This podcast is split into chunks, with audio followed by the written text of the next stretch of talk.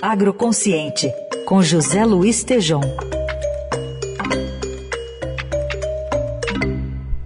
Oi, Tejon, bom dia. Bom dia, Carolina Ercolim. Feliz Páscoa, viu? Feliz Páscoa, né, para nós. Vamos seguindo aqui falando sobre o agroconsciente. Aliás, vamos falar um pouquinho sobre pecuária sustentável hoje, bem-estar animal, inclusive?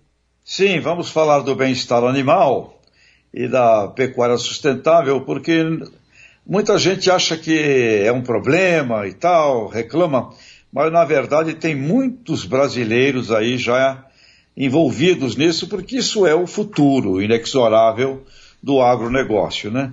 Eu queria, inclusive, destacar que já temos no Brasil, com o Plano ABC, agricultura de baixo carbono, desenvolvimento do ILPF, integração lavoura, pecuária e floresta, já temos cerca de 50 milhões de hectares aí dentro desse conceito.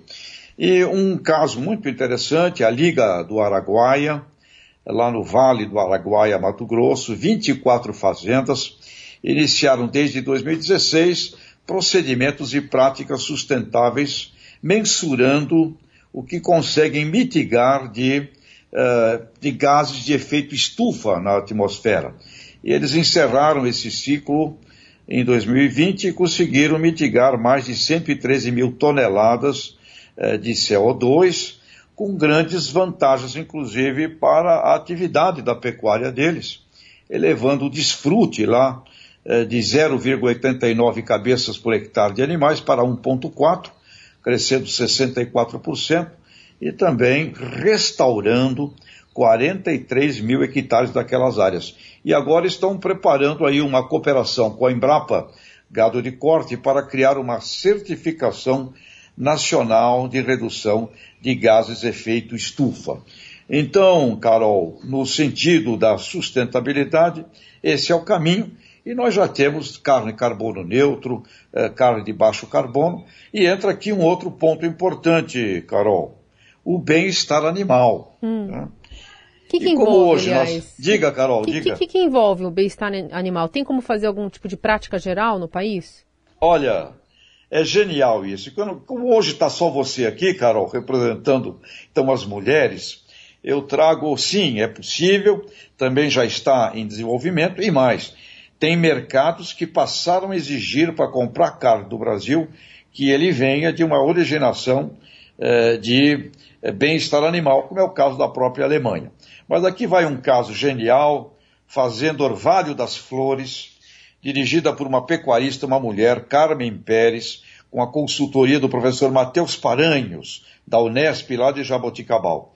E ela me falou: olha, é fundamental consciência, educação e constância para que isso vire uma prática. E tudo melhora na propriedade, inclusive a equipe, os funcionários. E aqui dá três exemplos para você, Carol, para os nossos ouvintes. Primeiro, não tem mais marcação de animal a ferro, a fogo, isso afeta o estado dos animais. Usa brincos. Segunda coisa genial, no nascimento, Carol, a pesquisa mostra que até 30 dias os bovinos absorvem a qualidade do tratamento no nascimento. Então eles fazem lá massagem nos bezerros. Isso tudo acaba contribuindo para a diminuição da despesa na fazenda, porque os animais têm menos doenças e menos problemas. E outra coisa genial, que é um. Tem vários itens, mas eu destaquei três. A desmama dos bezerros, Carol. Desmama até mais ou menos sete, oito meses. E aí o que acontece no, na desmama tradicional? Afasta totalmente a vaca do bezerro. E lá não. Eles mantêm contato visual da vaca com o bezerro, consequentemente, novamente, mais saúde e melhor resultado para a propriedade. Portanto, Carol e ouvintes aqui da, da Eldorado, a Liga do Araguaia, a Fazenda Orvalho, é lá da, da, da Carmen Pérez, Orvalho das Flores, são dois exemplos concretos. E aqui eu queria fazer uma provocação, né? Se o ambiente, o bem-estar animal é fundamental para a, a vida, a saúde, a performance dos animais, eu fico perguntando então como é isto voltado aos seres humanos. Eu acho que lá em Brasília tem alguém que devia fazer um curso com a Embrapa, trazendo bem-estar humano, porque sem bem-estar humano, olha só, se isso vale para o animal, Carol, imagina para a sociedade humana, né, a importância do bem-estar. É isso aí.